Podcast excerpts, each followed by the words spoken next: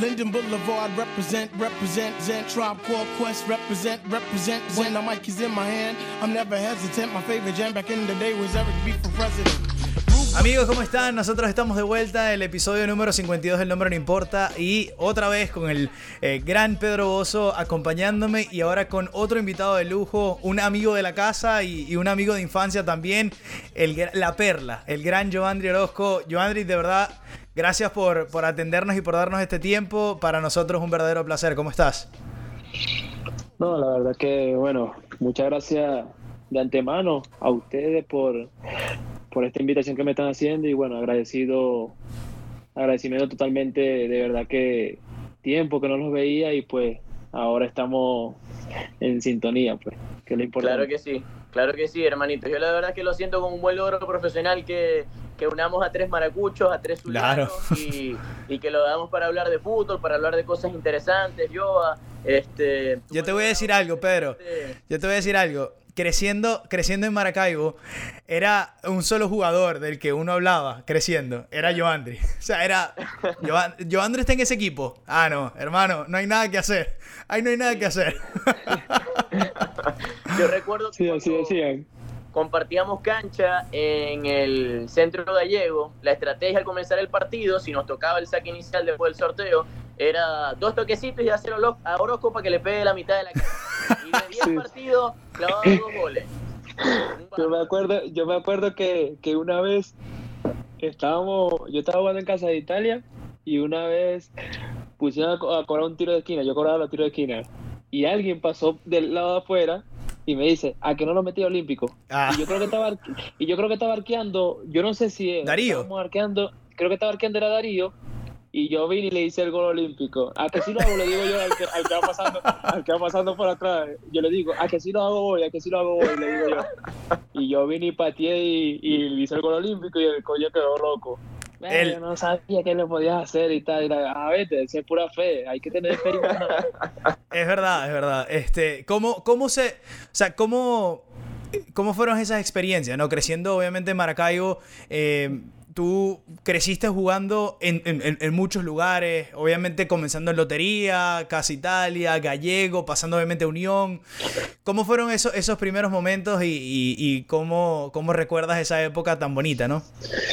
Sí, no, la verdad que feliz, me sentía tan contento y tan feliz porque cuando yo comencé a jugar, pues mi papá era mi entrenador y ahí fui dándole su infantil C, infantil B, A, entonces ahí fui dándole hasta que ya tenía creo que 14 años, ahí fue cuando salté a Centro Gallego.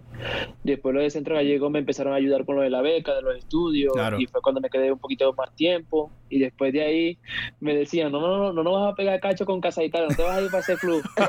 Tienes que, tienes que pasar solamente por un club, me decían. Y yo, bueno, pero si imagínate, donde está lo bueno hay que irse. Claro. Entonces en ese, en ese momento jugábamos contra Casa Italia y le hacía gol a Casa Italia. Y después me contrataron con, con el... Lo que pasa es que en ese momento iba saliendo el equipo nuevo Ital Maracaibo. Exacto. Entonces, acuérdate que Ital Maracaibo como que tenía convenio con Casa Italia. sí, Y claro. ahí fue cuando ahí fue cuando me ficharon con Casa esa- Italia era y como ellos me querían para debutar profesionalmente. Exacto. Exacto, entonces me querían como que foguear ahí en Casa de Italia y que ellos me vieran y ahí este seguidamente me fueran a subir a, a Claro. primera y ya comenzar a entrenar no con tenía ellos. ese poder de convencimiento para que fuera a jugar para ellos. Exacto, entonces en ese momento fui agarrando bastante experiencia y todo lo demás. Después me acuerdo que estaba de técnico Mario Conversano. Claro. Con qué, qué, Francesco, con qué. con Había una buena banda en esa, en esa época, había Sí. buena banda. De los 90, Eger, o sea, habían, habían jugadores buenos de los 90 y luego en los 92 también que, que caían en la categoría el año de nosotros, que somos 91, eh, reforzaban muy bien también. Yo antes, Sí. ¿verdad que Nelson era un gran arquero? ¿O es todo un, un, un No, mi re- No, no, Nelson, Nelson decía, por ahí puede pasar la pelota, pero no pasa él. mi paso, mi paso por la arquería fue breve y, y muy poco, muy poco Sí. glorioso, digamos.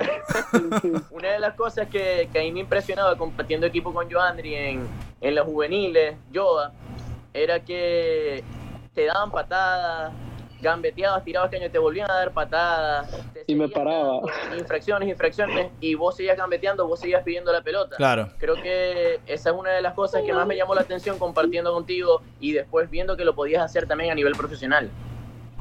Sí, son cosas que, que bueno, que uno también eh, este, son cosas que uno lleva del barrio y pues Claro. en el barrio te puedes imaginar que, que a uno le pueden tirar piedra y uno sigue corriendo, sigue para adelante. Exacto. O sea, Entonces las creo patadas del que barrio son más duras que las del fútbol profesional. Sin sí, duda. sí, son maduras porque, porque te dan, te dan a maldad y o sea, y los del barrio te dan, te dan no con inteligencia sino con Con O malicia. sea, por, por darte, por darte. O sea, exacto. no sabes dónde te van a pegar, pero te. Ajá, exacto. Entonces no sabes dónde te van a pegar, pero igualito te van a tirar la patada. En cambio, en el fútbol, obviamente, te pueden sacar roja y dura tanto partido, pues hay suspensiones. Exacto. Y entonces en el barrio, obviamente, el barrio no te va a meter con una suspensión, porque tú sabes que es un barrio, obviamente. Pero la verdad que me gustaba siempre cuando, cuando yo hacía desastre y volví y me paraba de nuevo y hacía desastre. Yo me acuerdo que yo jugué con el Unión. Eh, la sub-20 del Unión cuando estaba Ale García, cuando estaba el combo de la profesional del Unión, que estaba Claro. Guillermo Veraza. Mira, la titular era Giancarlo Madonna de delantero. Darío Era Figueroa, ¿no? Rentería, sí. Mediocampo Darío Figueroa, Guillermo Veraza, Miki Mavitani en el medio, Gaby Urdaneta, el zurdo Roja. No. Eh. Juan, Juan fue mayor, Juan fue mayor, Vallenilla por la derecha, Bo- este, Bidoglio, creo que era Bobaglio. Bobaglio. 30. Ujú. Bobaglio, ajá. Wilfer Bobaglio Alvarado y creo el- que también El estaba. arquero, el arquero era Nao y el otro central era Rafa Mavitali y, y No, el Taca bueno. Machado. Entonces yo una vez, este, yo en ese entonces era su 17 del Unión, yo no era sub 20. Entonces Ale García como me veía que yo iba para adelante y me daban pata y yo seguía para adelante y le, le pintaba la cara que, que yo quisiera. Y no me daba pena, no me daba pena pintar la cara que yo quisiera, porque tú sabes que a veces dicen que hay que tener respeto con el jugador que tienen en el frente, pero Sí. obviamente uno quiere ganarse el puesto y uno quiere que lo convoquen a- hacia allá. Entonces yo, yo era su 17, me acuerdo yo que ahí estaba en la sub-20, estaba Adal Peña, estaba uno que le decían Picure, estaba Picure. este Nelson Calvo, estaba Devani, estaba Claro. Francari, estaba Francari, entonces había un montón, estaba el central Máscara, estaba Loyo, de lateral izquierdo, Bro. estaba lo, lateral derecho Noguera, el arquero era este que le decían Don Regalón, el arquero este que jugó en Gallego una vez, Eh, porque regalaba mucho los goles, se tiraba a veces cualquier cualquier vaina. Sí, Ale García le decía, ah, pues, ahora sí, pues tenemos un arquero, le dicen Don Regalón. Pero yo no me, yo no, yo no- historia- sí, yo no me acuerdo zuliano. sí, yo no me acuerdo el nombre de él, pero él era de Raúl Leoni, el, ar- el arquero. Entonces en ese momento, Ale García me dice, te voy a convocar para la sub-20 para que le pinte la cara, para que me le pinte la cara, tú sabes cómo habla Ale García. Claro. No joda, para ver si te vas a cagar pitufo. A, a los manes eso con lo, lo de la profesional. Entonces ya este Carlos Maldonado era el técnico. Y cuando veía que yo le pintaba la cara en la mitad de la cancha al Gabriel Daneta, me quería dar una patada. Imagínate, Claro. me quería dar una patada el Varía González, que es el cable pelado. Te sacaba seis Eso y Pedro. Fernández. Sí, eso y Pedro. Fernández, imagínate. Entonces, este me pintaba la, y le pintaba la cara. Entonces, cuando Pedro Fernández me veía a mí, que yo me montaba en el carro de él, que me daba la cola hasta Casa de Italia, que yo de ahí tenía que ir a agarrar para el barrio con Devani. Entonces me decía, ve, guacho, ¿y vos, vos sois sub-20? Y yo no, Sub yo soy 17. sub-17, sino que me subieron, me subieron a la sub-20 porque me veían con talento, entonces quería que me fogueara con la sub-20. Oh, qué, qué boludo, mirá, yo pensaba que era sub-20, pero tenés un futuro enorme y tal. Empezó- me empezó a hablar, pero, pero la verdad que me gustaste hoy, me gustaste hoy, tiene que ser así, pintar la cara a quien sea. No le prestas atención a lo que se te para en el frente. Y yo te lo digo como profesional y como persona que soy, que me agrada y me gusta verte jugar así, porque tienes Claro. atrevimiento, tienes personalidad y eso es muy importante en el jugador. Claro. Y, y ahí fue cuando me, empecé, me la empecé a creer, pues me la empecé a creer de que, de que, bueno, que tenía que ser así y mi estilo es así, pues. Claro, Mi el estilo es toque así. de, de- de rebeldía con la pelota que, que todo futbolista rápido, que todo futbolista con gambeta necesite. Creo que esto lo expusiste perfectamente, Joandri, cuando marcaste aquel golazo en el sudamericano contra, Contra Perú. Contra. Perú. Cu- Cuéntanos un poquito de, de esa experiencia, cómo fue la jugada. que el orgullo, el orgullo de uno. Yo sé, yo sé que eso no se, no se vuelve a hacer. Para hacerlo otra vez nuevamente, bueno, ojalá Dios quiera pase, pero, pero bueno, siempre a veces hay cosas que pasan una sola vez eh, Sí. al tiempo, a la historia, pues. Pues eh, yo tengo una anécdota de eso, de que el, este, nosotros, a mí me iba bastante súper bien, porque el primer partido fue contra Uruguay, quedamos empatados, yo di la asistencia. Quedamos empatados contra Argentina, íbamos perdiendo y yo hice el gol de cabeza. Eh, eh, venía Perú, contra Perú fue que teníamos que ganar obligado decisivo para meternos y nosotros íbamos perdiendo 1 a 0 y en ese momento me dice este me dice el profesor Marco Matías me dice porque él me vio que yo estaba furioso, que yo estaba molesto, porque en el primer tiempo íbamos perdiendo 1 a 0, nos fuimos a- al, al entretiempo 1 a 0 perdiendo y yo estaba muy molesto y yo le decía a los amigos, a los compañeros que le decía, vamos muchachos, hay que levantarlo, ¿qué tal? Que lo demás. Entonces yo le decía que Perú, no no era por subestimar al rival, pero Perú en ese entonces no tenía mejor equipo que nosotros, nosotros jugábamos Claro. bien la pelota. Entonces yo le dije a ellos, este, vamos muchachos, que nosotros tenemos más equipo que ellos, ellos no son más que nosotros, ¿qué tal? Que lo demás. Pero obviamente Yo, Andri, ¿estabas de que capitán siempre- en ese equipo? Sí, sí. Yo estaba obviamente levantando el ánimo a, a mis compañeros para que saliéramos al segundo tiempo con todo. Entonces yo entré en el baño, pateé la puerta y me dice Marco Matías, enano, porque me- siempre me dice así, enano, quédate tranquilo, vale, que queda el segundo tiempo, quédate tranquilo, lleva las cosas con calma y si tienes rabia, saca toda la rabia esa que tienes y la llevas al campo. Entonces Buen en ese consejo. ¿Cómo va momento... Sí, entonces en ese momento yo vine y, y lo que me, me pasó por la cabeza fue lo que me dijo él. La- y yo creo que la segunda pelota, la primera pelota que yo agarro, en ese despeje que hace, el- creo que el Kaki Rivero o Carlos Lujano, la hace y entonces sale de- a despejarla el del mediocampo y como que la pela. Entonces queda en el aire, queda en el aire la pelota y yo vengo ahí y ahí es cuando me lo comienzo a llevar. Entonces después que termino de hacer el gol, me dice en la charla. Marco Matías, enano, donde tú no hagas ese gol, yo te mato. Porque que tenía, yo tenía a Daniel, a Dani Feble adelante mío por la izquierda, tenía a Miguel Reyes por la derecha y tenía creo que también a Limesa por delante mío para darle el pase. equipo. Claro, Sí, sí. para darle el pase. Entonces, entonces yo no le di el pase a nadie. Yo me la llevé solo yo, solo yo. Y estaba era emputado, estaba molesto porque obviamente, o sea, obviamente uno siente la rabia y la rabia cuando uno tiene mucha rabia, hace las cosas como que al doble, al triple. Exacto. O sea, con, con más ganas. Entonces, Con más motivación. eso- sí, y entonces eso es como también el poder de convencimiento. Porque yo le digo al, al psicólogo Man- Manuel Llorens, yo le digo, Manuel, por favor, Leí la su Biblia". libro, tremendo psicólogo. Sí, sí, es tremendo psicólogo. Yo le dije, Manuel, ten la Biblia que yo voy a hacer gol hoy.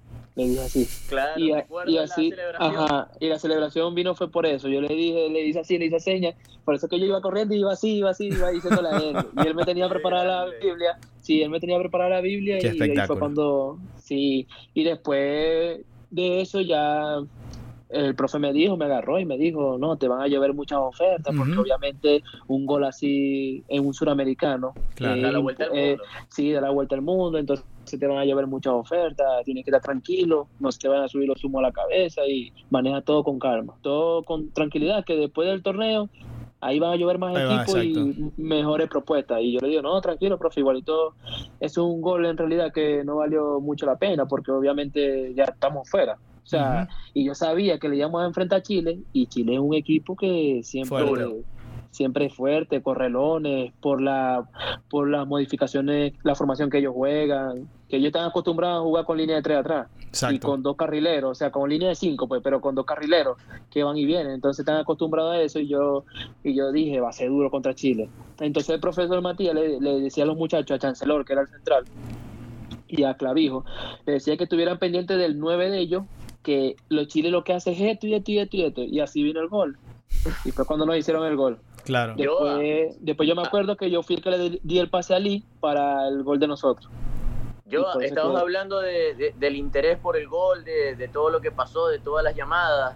También estaría bueno que nos contaras y también a, a todos los que nos escuchan, en el nombre no importa, ¿cómo fue que se dio el, el traspaso al fútbol alemán? Ujú. Así de golpe, ¡pum!, en el fútbol alemán, con todo lo que significa eso para, para un chamo que, que tuvo que trabajar fuerte desde Maracaibo para ser un jugador profesional.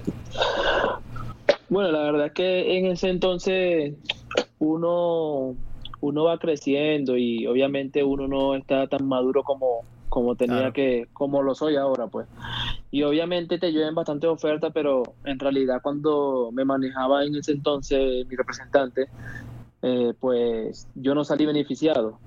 Entonces, pasaron muchas cosas y yo, yo me llovieron tres el Sevilla de España, el Palermo de Italia y el Wolfsburgo de Alemania. Entonces, ¿Y por qué como, Alemania? como, como puedes ver, el fútbol de Alemania es el más competitivo también, Claro. aparte del, del fútbol inglés. Entonces, era en donde lo pagaban- físico.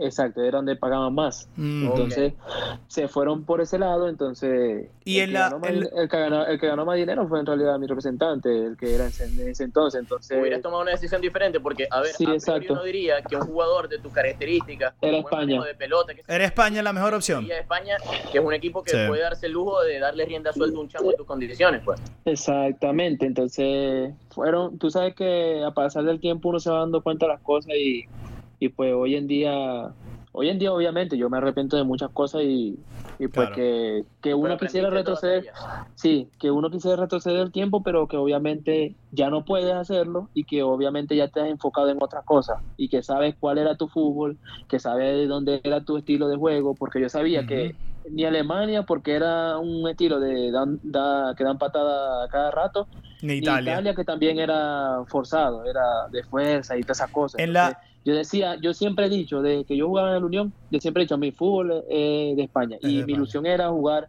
en el Real Madrid y ser este jugador de, de la Liga Española. Yo, Andri, y en la, en la negociación se. O sea, obviamente, imagino que la plata fue el gran, el gran aliciente, pero ¿qué se hablaba de los planes de que, de que tú jugaras con el primer equipo? Porque obviamente ese era el, el- el mayor, el mayor objetivo. Sí, por ahí, por esa parte también mi papá eh, no sabía mucho de eso. Ah. Entonces, nosotros obviamente somos de, de, de baja, de bajos recursos y, y obviamente te tienes como que te tienes como que juntar con alguien que sepa de algo como para que te vaya formando, te vaya hablando, te vaya guiando. Entonces, eso fue lo que nos pasó. Mi papá no sabía mucho de eso y, y mi papá quiso ser representante, y, pero nunca supo de nada. Entonces, Claro. él, él intentaba hacerlo, pero él siempre ha sido muy, muy buen técnico, porque le gusta demasiado el fútbol y ama el fútbol. Pero en ese entonces, cuando yo me voy a Alemania, ¿qué pasa? Que está el entrenador, estaba el entrenador inglés, McLaren, Sí, en ese McLaren. entonces. Ajá, Sí. En ese entonces estaba McLaren, yo me voy para allá, para ese equipo. Yo estaba entrenando fuerte y me ponían a- también a entrenar y a prepararme para cuando llegara. Y te pusieron a hacer gimnasio para agarrar más músculo. Sí, me ponían a hacer gimnasio, hacíamos pretemporada tres veces al día y, y eso era una locura porque el preparador físico quedaba loco conmigo, porque él decía que, que yo era uno de los mejores, de, que yo que, que estaba en el equipo, que tenía mejor físicamente, o sea, que era mejor físicamente. Sí. Y en realidad en todo el equipo que he llegado siempre he sido, físicamente he sido el mejor, porque siempre me lo dicen. A los argentinos les gusta como, como yo trabajo, por lo menos el que Claro. estaba en el que estaba aquí ahorita en Santa Fe les gusta como yo trabajo, le hago los trabajos bien. El de Farías, Bazán, ¿no? Bazán también, Bazán es otro, César Bayoli, el que estaba conmigo en el Deporte Tolima también. O sea, muchos técnicos argentinos me han, me han tocado y pues en Puebla también me pasó lo mismo. Estaba yo entrenando super full, hice la pretemporada a tope y yo iba de primero. Decían que, decían, este, no, pero a, a Omar Fernández no le vas a ganar porque ese es el mejor de aquí del equipo. Y después cuando me vieron a mí que llegaba de primero me decían, ajá, Omar Fernández, ya llegó tu caballito, ¿eh? Ya llegó tu caballo. Sí, se ponían así, entonces ellos quedaban locos y, uy, pero ¿cómo hace para correr tanto, güey? Y yo le decía, pues yo estoy acostumbrado. Claro. Arepas, hermano. Hermano, correr en la arena. Y correr en la arena ya en Cardonal. No, cor- correr en Cardonal y atrás que te estén persiguiendo los chivos. Exacto. A las 2 de la tarde con el. Ey, a mí me pasó, a mí me pasó eso jugando contra lotería. Chivo en medio de la cancha, papi. No, muchos muchos que iban a jugar para allá le tiraban el pase al costado y no, tir- no terminaban tirando el centro, porque cuando ya voy corriendo así, Salía. devolverte porque los chivos venían. Eso es una locura, eso es una locura. Yo, Andri, Y- de las bueno, ahí después cuando yo estoy en Alemania, Ujú. se, va el, el técnico, ajá, se va el técnico ese y llega Félix Maga. Feliz Maga, claro. Y a mí me habían dicho, sí, y a mí me habían dicho que Félix Maga era es racista. Entonces, no sé, a mí la agarró conmigo, o sea, de repente. Yo me acuerdo- no, yo me acuerdo que me conversábamos en esa época. cosas mal. Sí, ajá, yo me acuerdo que hablaba con él.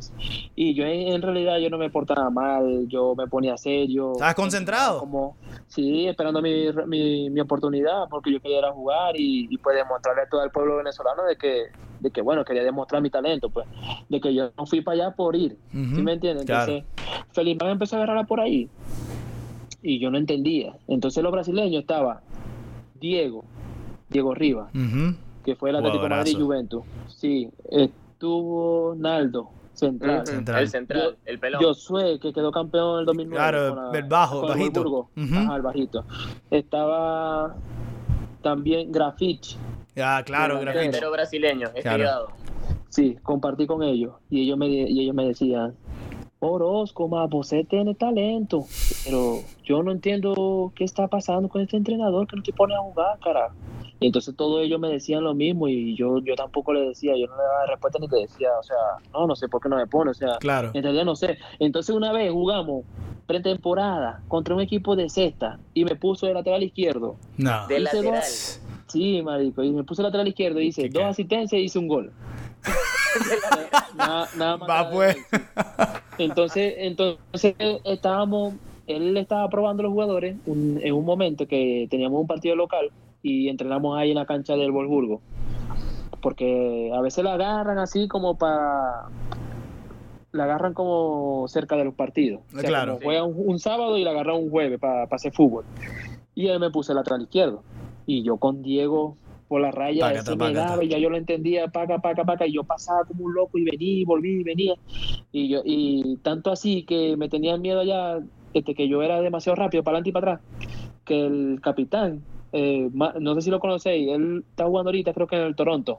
No, en el. Toronto no, en, en el equipo ese de Tampa. Ah, ¿cómo, el cómo se...? izquierdo, Ma- Ma- Marcel Sheffer. Sheffer. Ah, claro. Eh, Sheffer, sí, sí, sí. Ajá, Ma- Marcel Sheffer. Él era el capitán en ese entonces del Volburgo y cuando, cuando me vio a mí, que yo le, le, le- lo, siempre lo llevaba así, él quería como que siempre ser el mejor él. Y él me decía, Orozco, dale para atrás.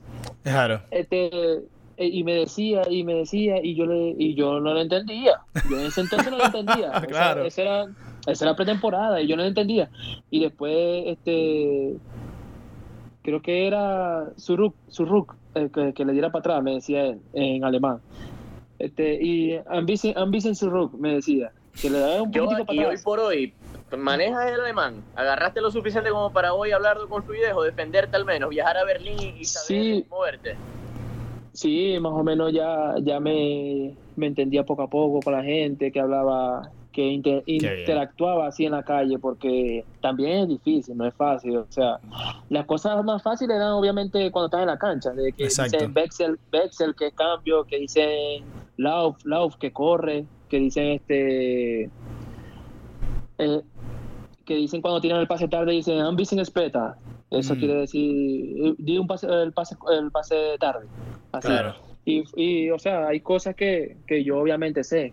Y una vez me acuerdo yo, bueno, de lo que estábamos hablando, me decía Naldo, me decía, ¿Cómo, ¿Cómo terminó lo de Félix Maga? no, pues lo de Félix Maga, Terminaste volviendo a Venezuela, ¿no? él quería adueñarse de todo, porque él quería, él como que era algo del Wolfsburgo, aparte de que era técnico, Ah. era como que el que llevaba jugadores para allá, para el equipo. Entonces él no, él no me quería ir, entonces Claro. dijeron que, que me pusieran en, en venta.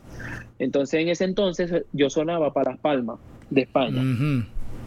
Y yo deseando irme para allá y, y no se pudo no se pudo y yo y mi deseo es siempre yo he dicho mi deseo y jugar y mi juego está en España Claro. He. Bueno, en algún momento se puede dar la oportunidad. sí ojalá Dios quiera Dios quiera. Otra cosa Eh, sí. que, que compartimos Entonces- Nelson y, y Perla. Ah sí ya sé por dónde ya- viene ya- además de lo de que somos maracuchos, eh, somos madridistas Somos Madrid. Esta- además, además, estamos por llegar al tercer piso. Vamos a llegar a los 30 Esa es años. otra. Chicos, y se van a cumplir 10 el año próximo de la Copa América del 2011, Joandri, donde tenías la 10, donde formaste parte del- de un equipo que Histórico. historia para Venezuela. Me, me han dicho algunos compañeros tuyos de aquella selección, me, me dirás tú si, si es así, que el mes que tuvieron de pretemporada con Farías en Estados Unidos fue la clave del éxito. Sí, en Dallas. Pues, pero ¿quiere que te comente eso o seguimos Sí, hablando sí. algo de seguimos hablando algo de lo de Feliz Maga? Como tú quieras, lo de Félix Maga, brother. Bueno, lo de Feliz Maga entonces el, el alemán me decía que le diera para atrás Exacto. y yo le yo le decía, no te entiendo, le decía yo en, en maracucho, en español, no te entiendo, no entiendo, no entiendo. Y yo seguía corriendo con él ahí al lado, pero, pero ¿sabéis quién era el papá, el papá de, la, de las sacadas de, de chicha así de, de pretemporada? Feliz Maga. Claro. y yo las aguantaba. Entonces Feliz Maga me veía que yo, que yo iba adelante. Entonces vine y le dijo a Naldo, el brasileño, le dijo, Naldo, dile a Orozco que, que si se puede pasar al capitán, que se lo pase, no me importa. Que le dé, que no importa que le saque ventaja. Y mi hijo, cuando lo pusieron a correr otra vez, me fui adelante. Y el capitán llamándome. Y yo me fui al- y yo me fui adelante y le saqué vuelta de ventaja a uno que estaba con nosotros en ese entonces a uno le saqué una vuelta de ventaja. Y después cuando terminamos de, de hacer las vueltas, me dice, ¿tú vis Bechoya o Tabas? Me decía. O sea que si tú estás loco o qué, me decía. Y yo, loco, loco, ¿por, loco, ¿por qué? Loco, vos le decía yo. Y me decía Naldo, y me decía Naldo, no le pares bola, Orozco. Tranquilo, no. Tú estás haciendo tu trabajo bien. Tú Claro. trabajas para ti, no trabajas para él. Entonces, eh, Felipe Maga sabía como que buscaba la manera como que de que buscara pelea, porque Felipe Maga se reía de lo que estaba molesto del alemán. Y tú sabes que al alemán no le gusta que, que lo estén, como quien dice, o sea, te voy a retar, Exacto. como diciendo así, te voy a retar, no, porque No yo le sé que gusta no el me- desafío, ni que lo Ajá, no le gusta, exacto. Entonces, hubo un día que estábamos jugando, porque yo sé que es lo mejor, un día estábamos en entrenamiento y Naldo estaba entrenando y tal, y la vaina, como que, como que él no había leído el recorrido que tenía Naldo, porque le cayó encima a Naldo, y Naldo vino y le dijo en, en alemán, bueno, para no Calmate. Te dijo cerrara- calmate. Que cerrara el tal, como siempre decimos nosotros, Claro. que, que lo cerrara, que tal, que, que no podía estar mandándolo a él, que tal, que lo demás, y eso, y eso era guerra, eso era guerra. Y pues ya después de ahí ya me acuerdo yo que, que yo estaba, eh, creo que en la calle y recibo una llamada de César Farías. Y me llama y me dice, ¿cómo te va, hijo? Y yo, bien, gracias a Dios, profe, por acá, usted sabe, Ya era el seleccionador. sí, trabajando fuerte y preparándome, pues. Y le decía yo. Después, en ese momento, no, pero yo toda, yo, en ese momento no me llama. Yo me, me- él me llama cuando yo me voy al Deportivo Táchira. Exacto. Ya había pasado la Copa América. Y después, cuando en ese entonces, o sea, él me veía y tal, y la vaina. Y él me veía que yo me pintaba el pelo así coloradito, así como marroncito. Entonces, una vez llegué a la India, cuando fuimos a jugar contra Argentina en la India, eh, fuimos a jugar un amistoso contra Argentina en la India. Y entonces en ese momento viene y me dice Faría, ya vas a comenzar con la locura, ¿qué tal? Que te metes para saliste del país, saliste del país, ya te crees no sé qué, tú tienes que siempre ser el mismo, respeto, personalidad y tal, y la vaina. Y de ese momento siempre le agarré ese consejo y me lo metí y me lo grabé en la cabeza. De ahí en más, ninguna mechita más del pelo. no, de ahí más no me he hecho así otra cosa. Este, entonces cuando ya pasa el tiempo, bueno, primero te voy a contar de la Copa América y después ya es cuando termina la Copa América, vuelvo a Alemania y después me regreso al Deportivo Táchira. Bueno, en ese, en ese momento Faría me habla y tal. Acuérdate que tú eres el sucesor de Arango, yo te veo así, Claro. que tal, que lo demás. Te lo decía Sí. eso. Sí, sí, me lo decía. Tú eres un fenómeno. Cada vez que te ponga, tú tienes que demostrarle al- a todo el mundo que, que tú vas a ser el sucesor para que digan que tú eres el sucesor de Arango. Y te voy a llevar de a poco a poco. Porque él fue uno de los que metió la mano en la federación para que me dejaran jugar. Acuérdate que yo estaba en el Unión y Sí. no me querían dar el pase cuando yo probé con el Grasshopper de Suiza. Ah, exacto.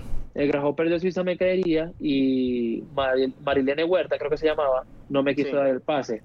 Entonces no me pude ir. Me vine y me dijeron que no podía jugar en Venezuela.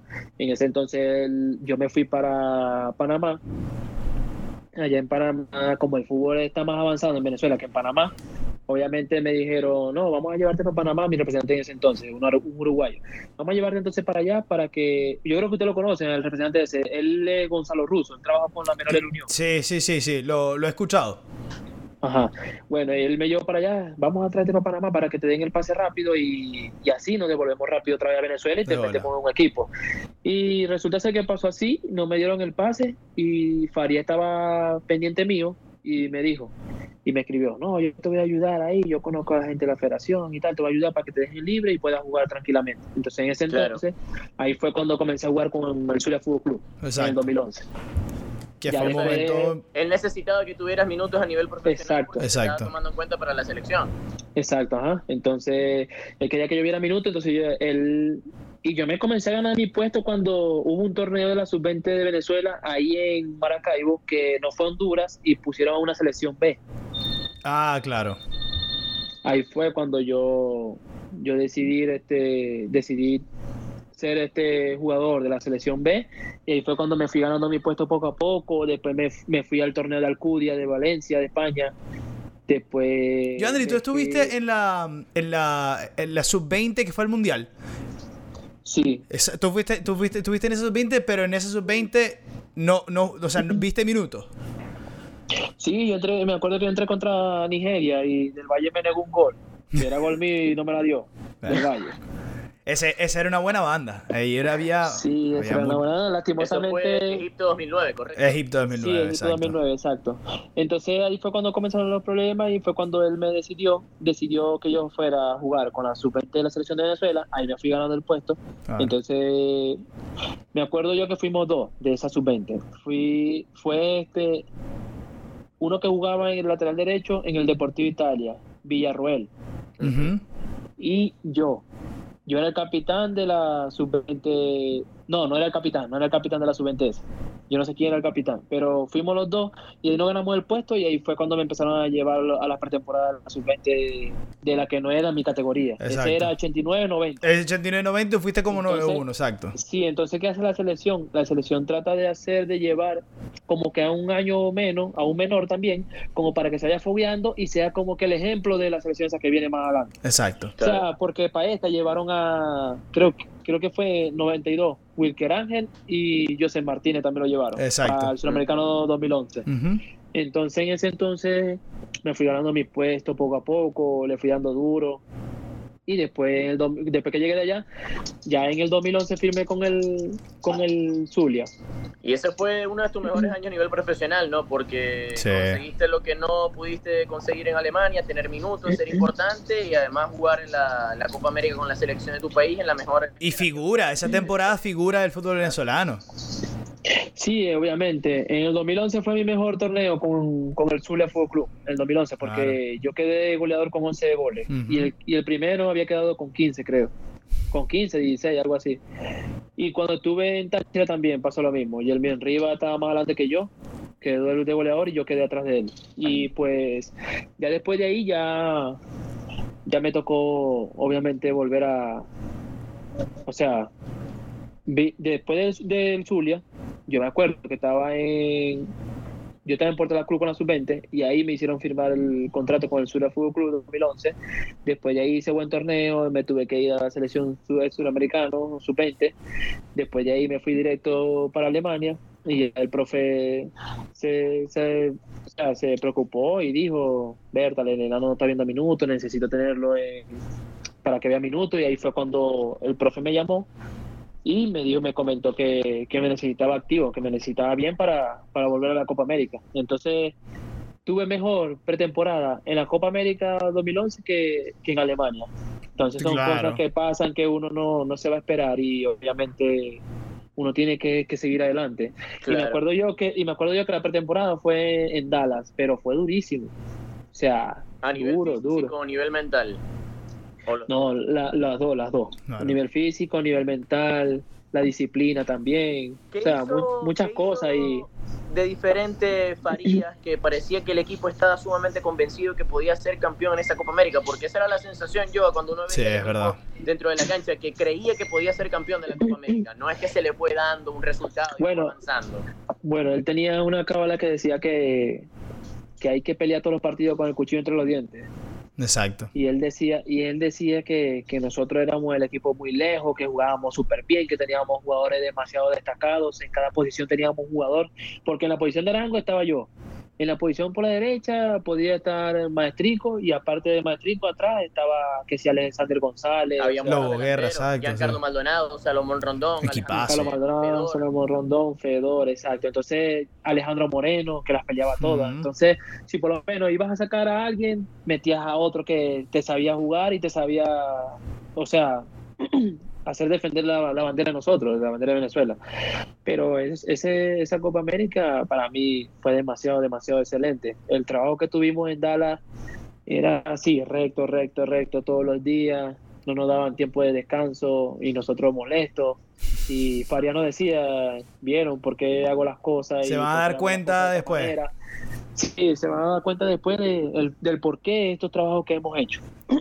¿Cómo fue sentir, Entonces, cómo fue tam- también sentir compartir, ¿no? Con esas, las figuras más importantes del fútbol venezolano en esa época, ¿no? Giancarlo, tener la cercanía de, obviamente, Arango, que luego ustedes comparten, comparten equipo en, en- en el Cosmos, luego en el Zulia nuevamente, pero ¿cómo, cómo fue esa, esa gran experiencia de un logro de la selección y con ese grupo? sí, bueno, Giancarlo Maldonado lo quería ver desde que yo estaba en Marac- desde que él estaba jugando en el Unión Atlético Maracaibo. Claro. y ya fue mayor, yo conocer a esas personas, porque yo era antes recogedor de pelota. Tú sabes Claro. que normalmente hacen lo que lo de los clubes, Casa de Italia, Centro. Gallego, lo llevan para esos partidos de la selección como para que agarren la pelota, se la pasen a los arqueros.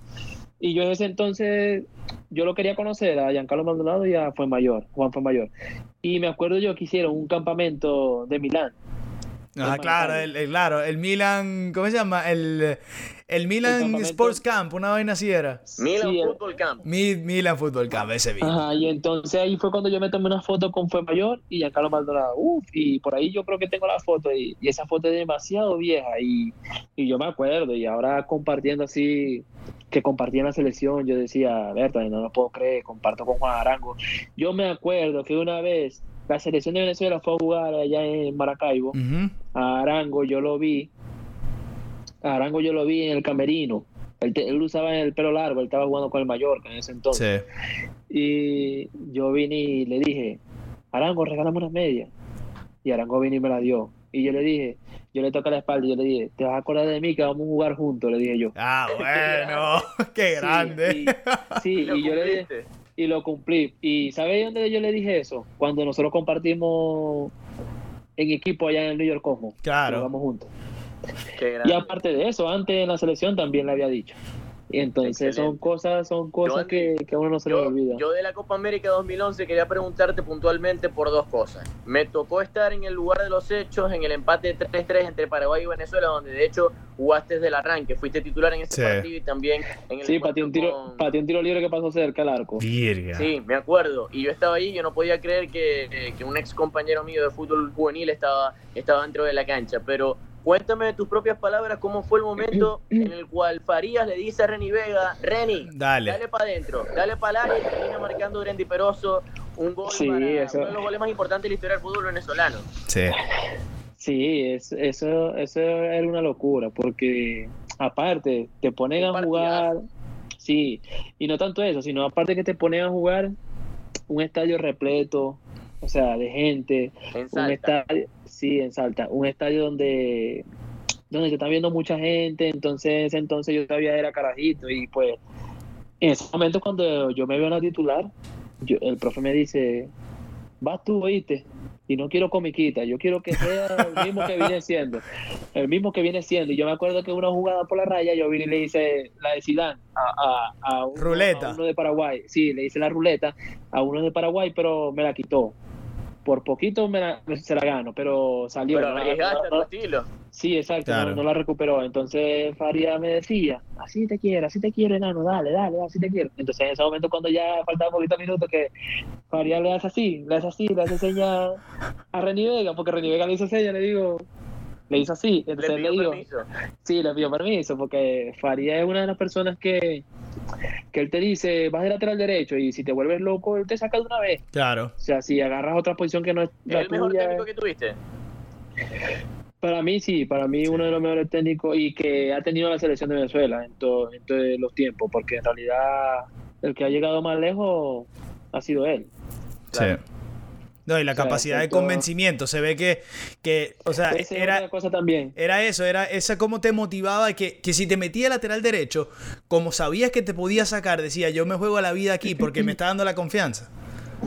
Sí, no, él tenía mucho, mucho corazón por las cosas y, y la verdad que eso era lo que más me, me gustaba de él porque lo que te decía, te lo decía, era prácticamente con ganas, como que, como que el poder de convencimiento te hacía convencer en que iba a hacer las cosas como, como de verdad te, la, te las creía, pues. Claro. Y yo en ese momento le hice así a Reni Vega que se vaya y ahí Reni Vega se fue y quedábamos mal parados atrás, pero no importa, él arriesgó.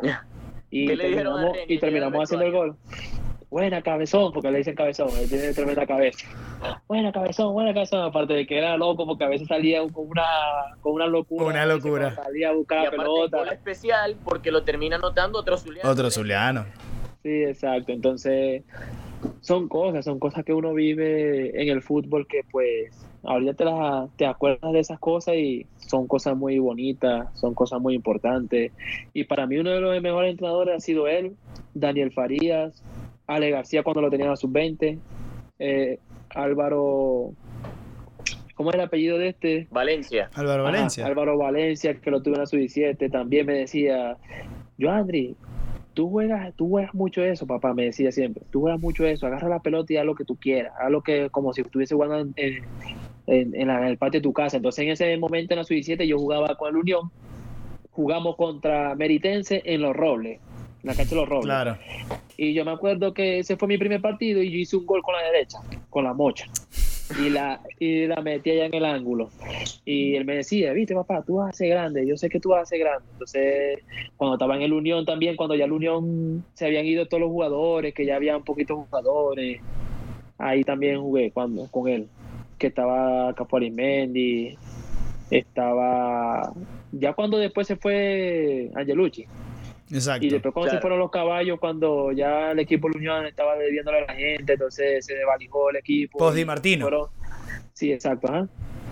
Después, se, Entonces, después se vence en cuartos de final, yo de esa Copa América a Chile, 2 a 1, que era una Chile que venía de ser una sorpresa en el Mundial de Sudáfrica 2010. Con otro Sí. equipo. En, en Sudáfrica fue Bielsa, en Argentina fue Borgi, pero era un verdadero equipazo con todo el equipo que después, la base del equipo que después fue campeón de Copa América.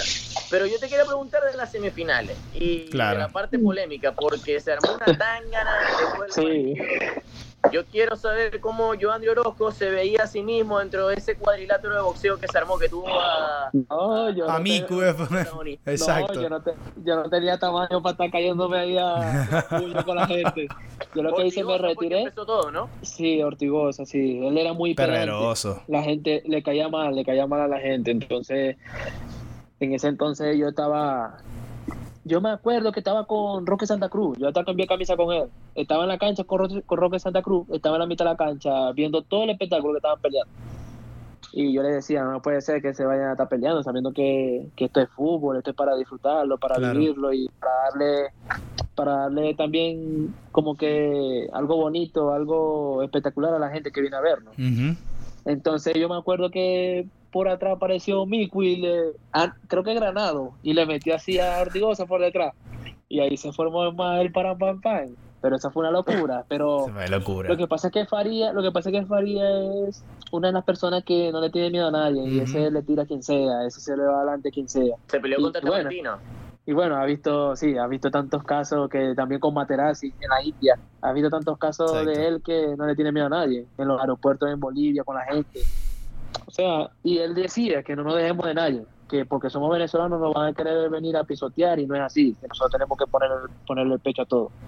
Y pues eso era lo, lo importante y lo bueno que, que él tenía, pues.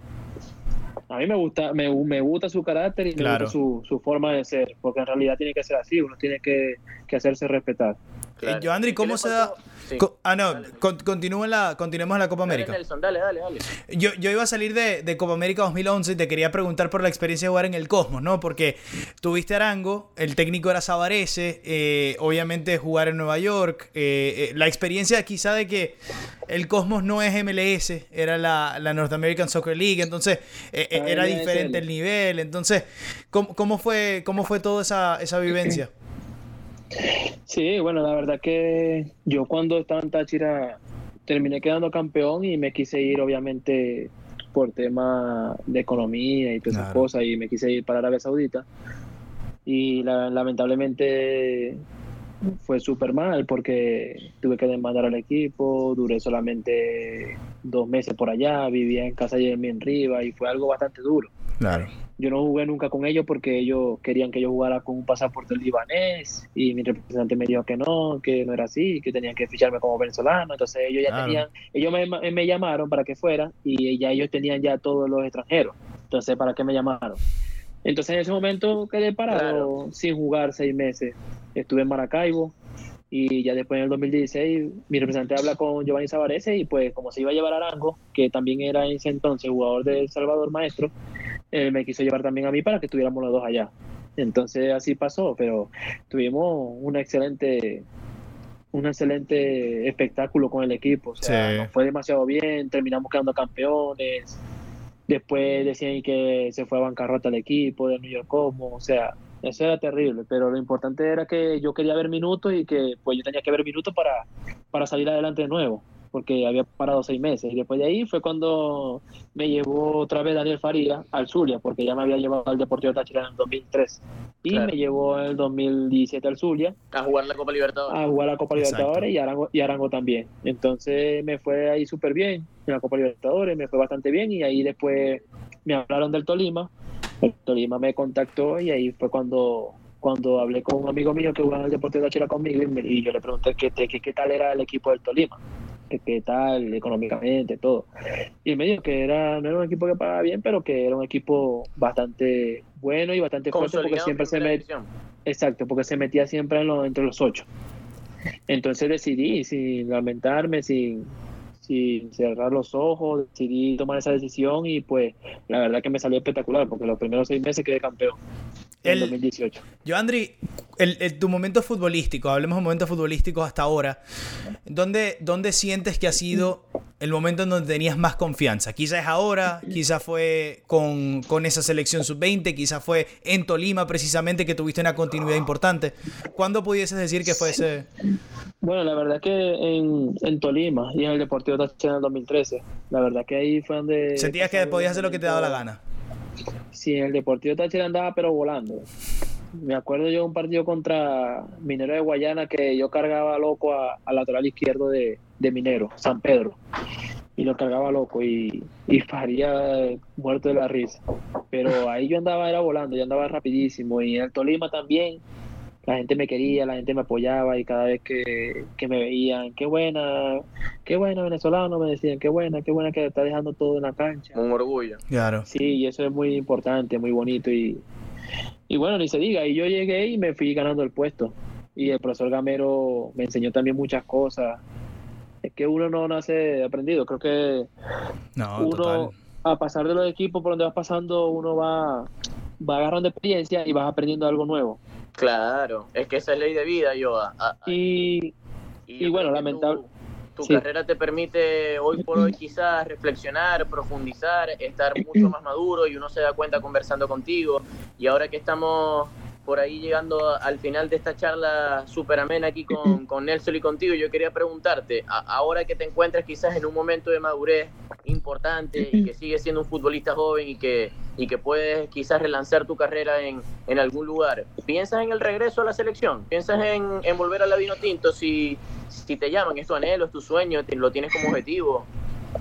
Bueno, la verdad es que a mí me habían llamado para el partido contra contra Argentina en España, que creo que Mm, jugaron el de marzo. Sí. Ajá, exactamente. Eh, cuando estuve yo estaba en México, sí, yo Claro. estaba en México. Pero qué pasa que eh, hay cosas que yo no que no que no me gustan, pues. Obviamente yo fui parte del Tolima, quedé campeón y, y no me gusta la hipocresía, no me gustan las cosas de que, de que te faltan el respeto, porque uno cuando ve a un jugador que anda bien, tiene que llamarlo a la selección. Claro. Y eso es muy importante, porque si te pones a ver, para ese partido llamaron, para ese partido, para ese partido no. Ante ese partido jugaron en Paraguay, me acuerdo de la eliminatoria. y me llevaron para allá. Y a mí no me tomaron en cuenta, yo no, yo no jugué. Y había jugadores por encima mío que, que yo decía, pues yo vi bastante minutos, quedé campeón con el Tolima, no me llamaron a la selección. Claro. O sea, prefirieron llamar a, a varios jugadores que no, no tuvieron que llamar. Que no voy a Pero que yo, ¿hay intereses cruzados dentro de la selección, las convocatorias? No, pues, o sea, cuando yo estaba en México me llamaron y me dijeron, este, te vamos a convocar, está pendiente negro, que te vamos a convocar y tal. No fue Dudamel, fue otra persona. Y yo le dije, no, hermano, yo no, no quiero ir porque me voy a tirar un viaje tan largo pa- para no estar jugar. en la banca y Claro. para, para que no me tomen en cuenta. Cuando, cuando de verdad tenían que tomarme en cuenta en algún momento y, y no me lo tomaron en cuenta. Y yo respeto su decisión. Sino que no quiero caer en polémica y pues prefiero quedarme y no ir. Así, respetuosamente y, y ya uno como está maduro también entiende las cosas y ya ellos entenderán sus cosas y, y harán sus cosas a su manera. Cada quien tiene su manera de pensar, su manera de, su forma de ser y pues no quise ir, no quise ir a España. Preferiría pasar mi cumpleaños tranquilo en México con mi pareja y no ir para allá, gastarme un viaje de tantas horas y por no la jugar. experiencia Y no jugar. Exacto. Exacto, entonces por la experiencia que me había pasado, porque ya antes me habían llamado también y ya había ido, pero no me había metido a jugar. Entonces son cosas que, que yo digo, yo sí quiero volver a la selección. Y bueno, cuando me vuelvan a llamar, yo voy a estar dispuesto a ir, pero ganándome mi puesto. Me voy a ganar Claro, mi claro. puesto, obviamente, y obviamente todos tienen que ser así. Yo, Andri, ahora como, como nuevo entrenador da la sensación de que todos empiezan de cero, quizás si, Sí, si tienes un buen momento puede ser convocado. Sí, sí, obviamente yo lo había hecho era con Dudamel y, y obviamente yo le había dicho que no quería ir, pero obviamente yo nunca le he renunciado a la selección en este momento. En este momento yo, yo me entreno, me preparo. O sea, vamos a ponerte un ejemplo, son cosas que pasan que yo digo, a Seija lo, lo convocaron entre los 40 que habían con- que convocaron y a mí no. Exacto. Y Seija estaba lesionado, le estaba, Seija Seija estaba lesionado, entonces hay cosas que uno no entiende ujú. pero que bueno que son cosas del Son fútbol, parte que del son fútbol. cosas de, de- de- Sí. son cosas de técnico pues ellos decidirán y ellos son los que toman la, la rienda de todo yo, Andri, su la decisión conversábamos antes de, antes de comenzar a grabar de, de tu situación actual y, bueno, obviamente queremos que la gente sepa cue- cuál es el próximo paso. Eh, en este momento estás obviamente con la cuarentena en Colombia, terminaste, eh, terminaste contrato, terminaste el, el acuerdo que tenías con Santa Fe, te toca volver a México, entonces ¿cómo está esa situación en este momento? sí normalmente yo terminé el 15 de junio con Santa Fe ya tendría que volver con Puebla y en estos momentos pues se dice que de que ellos no quieren contar conmigo quieren prestarme o, quieren venderme y no, ya yo estuviera allá, sino que no estoy porque obviamente Claro. por el problema de la pandemia los aeropuertos están cerrados y, y que no he podido viajar. Si no, ya yo estuviera allá, pero estoy esperando que pase todo y, y bueno, ojalá Dios quiera salga un equipo muy bueno o Ojalá. donde uno esté económicamente súper bien y esté tranquilo, pues. ¿Algún destino en particular? O sea, ¿Te gustaría jugar en un fútbol? Hablábamos del fútbol español, pero quizá algún, algún fútbol de Sudamérica o el mismo, por ejemplo, MLS. La ¿Te, MLS. ¿Te gustaría? La MLS. es Sí, una buena sí, yo, este, a mí me, me hubiera gustado jugar en la MLS. eh, también me hubiera gustado jugar en España y, y bueno, Yo te para veo lado siendo el lado de- Brujo Martínez en el Filadelfia. Verga, ojalá. ojalá. Par de maracuchos ahí. Sí, y bueno, y también este también a veces uno dice por la edad que tiene uno, uno también apunta como para los lados de China, Corea, Claro. Arabia, Emiratos Árabes, es donde de verdad realmente está el dinero y pues uno puede vivir tranquilamente, súper, súper tranquilo y, y sin estarse dando tanto estrés. Pero ahorita todavía yo no le pongo fin a mi fútbol y No, no, no, para, no, eso, no. para eso para eso me entreno día a día. Hermano, Pero yo siento que dentro de Joandri hay o un futuro entrenador o un futuro representante por todas las cosas que, Claro. que pasó. ligado al fútbol vas a estar, pero yo creo que aún tu paso por el fútbol tiene mucho futuro y sobre todo Sí. ahora vemos cómo el, el- en verdad en, en este momento, en este momento futbolístico, eh, con el nivel de acondicionamiento físico, eh, los jugadores están extendiendo su carrera mucho más. Así que ese puede ser tu caso, así que a seguir trabajando, hermano, que, que para adelante es para allá. Sí, claro, hay que trabajar, hay que seguir trabajando. Fíjate que, que esto no se acaba aquí. Esto sigue continuando y creo que hay muchas cosas por, por demostrar y, y pues por seguir de- dándole como todo, con todo, pues. Para eso te- estoy entrenando, para ganarme mi puesto en el club donde esté y después Claro. ganarme el puesto en la selección porque yo quiero volver otra vez nuevamente y, y bueno, y seguirle demostrando a esa gente que, que a veces dicen, ahí falta Oroco, me parece mejor Oroco que tal persona, entonces Claro. son cosas que, que bueno, que todo, todo llega a su tiempo, todo llega en su momento. Una rapidita. El mejor gol, tu gol favorito. El de Perú. Sí, el, el gol de Perú fue mi favorito y también el, el gol que le hice Estrella Roja del sombrerito, de Vaselina, Ah, porque fue claro. mi primer gol como profesional. Claro, Vengo. claro. Y yo te quiero hacer una rapidita también para finalizar, yo, y no te molestamos más, brother. Gracias de verdad por, por todo este tiempo y por toda esta charla entre, entre tres maracuchos y uno profesional del fútbol. Si tienes que armar un 5 para 5, un equipo de 5, Upa. con los que jugaste y compartiste cancha en toda tu carrera, ¿cuáles son los otros cuatro? Porque Orozco claramente está. Verde, oro, pero de cualquier equipo o cómo? De cualquiera de Sí. los compañeros que, con los que militaste, con los que compartiste cancha, con los que sentiste mayor afinidad. Tienes que escoger otros cuatro para armar un 5 para 5. Otros cuatro, Ara- Arango por la izquierda, Upa. Bueno. de Central, Venezuela. sí, Central fue mayor, Duro. sí. Por la derecha me- metería a, que es muy amigo mío, este, a, a Faría, al Tecla Faría. Ok. Al tecla. Ajá, al Tecla Faría, que es un correlón. Y adelante pondríamos a. ¿A quién pondría ya? Que compartía a Yermin Riva.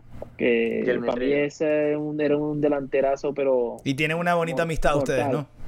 Sí, sí, soy muy amigo de él. Siempre hablamos y todo eso. Ey, no voy arquero en ese equipo, ¿viste? lo- Ey, no hay arquero, así que voy pegado. La perla. La perla Pérez. Exacto. Sí, sí. No, mira, en ese, en ese entonces, cuando yo jugaba en Casa Italia, a mí me gustaba jugar allá, porque Claro. cada vez, o sea, era impresionante cuando yo jugaba en el Centro Gallego y en Casa Italia, porque cuando ya yo iba a jugar en Casa Italia o en Centro Gallego, ya yo venía de jugar fútbol salón. Exacto. Y yo seguía, y yo se- y las pilas mías eran tan imperativas que no me cansaba. man. Yo siempre corría y corría como un loco y ya yo venía de jugar, ya era para que estuviera cansado. Exacto. Entonces yo jugaba y cada vez que terminaba en Casa Italia, me acuerdo yo que nos poníamos a jugar en la canchita de piso. Claro, Y futbolito. decíamos, a tanto el gol, a tanto el gol, el gol sale, el gol sale. La Y Coca-Cola, la pizza, se apostaba, y los penales. Ahí nos, llenábamos, ahí nos llenábamos los bolsillos. El niño motocross, que Claro. es Herrera. El niño bombona, que le decíamos que es el mejor amigo mío de Maracaibo, del- barrio. Sí, era Romer también. Armado Verga, nuestro Romer. equipo. Un equipazo. Sí, Hermano, sí, entonces me daba qué buenos momentos. Porque, porque, sí, porque venía Mario Conversano y, y apenas me veía, Mario Conversano ya se quería ir, porque él sabía que ya yo llegaba pidiéndole con los pasajes o, o si no diciéndole que me brinde una pizza. hermano, No, qué buenos momentos, de verdad. único. Te, te agradecemos Sí, sí. muchísimo el tiempo. eh, ha sido un verdadero placer y, y como siempre te deseamos todo el éxito del mundo. Esta es tu casa y, y el futuro te depara cosas buenas. De verdad que sí. Sí, no, de verdad que muchas gracias y de verdad que bendiciones para ustedes en lo que, en lo que de verdad hacen, lo que de verdad aman y, y eso es muy importante. Amén, amar lo que, amar lo que uno hace. Exactamente, con pasión. Lo que le gusta hacer, exactamente, así mismo es. Y esperemos que el Real Madrid gane mañana. Así es. Pero gracias, hermano. Gracias a ustedes, brother. La seguimos en cualquier momento. Así es. El nombre no importa. Episodio 52 con La Perla Joan Direro.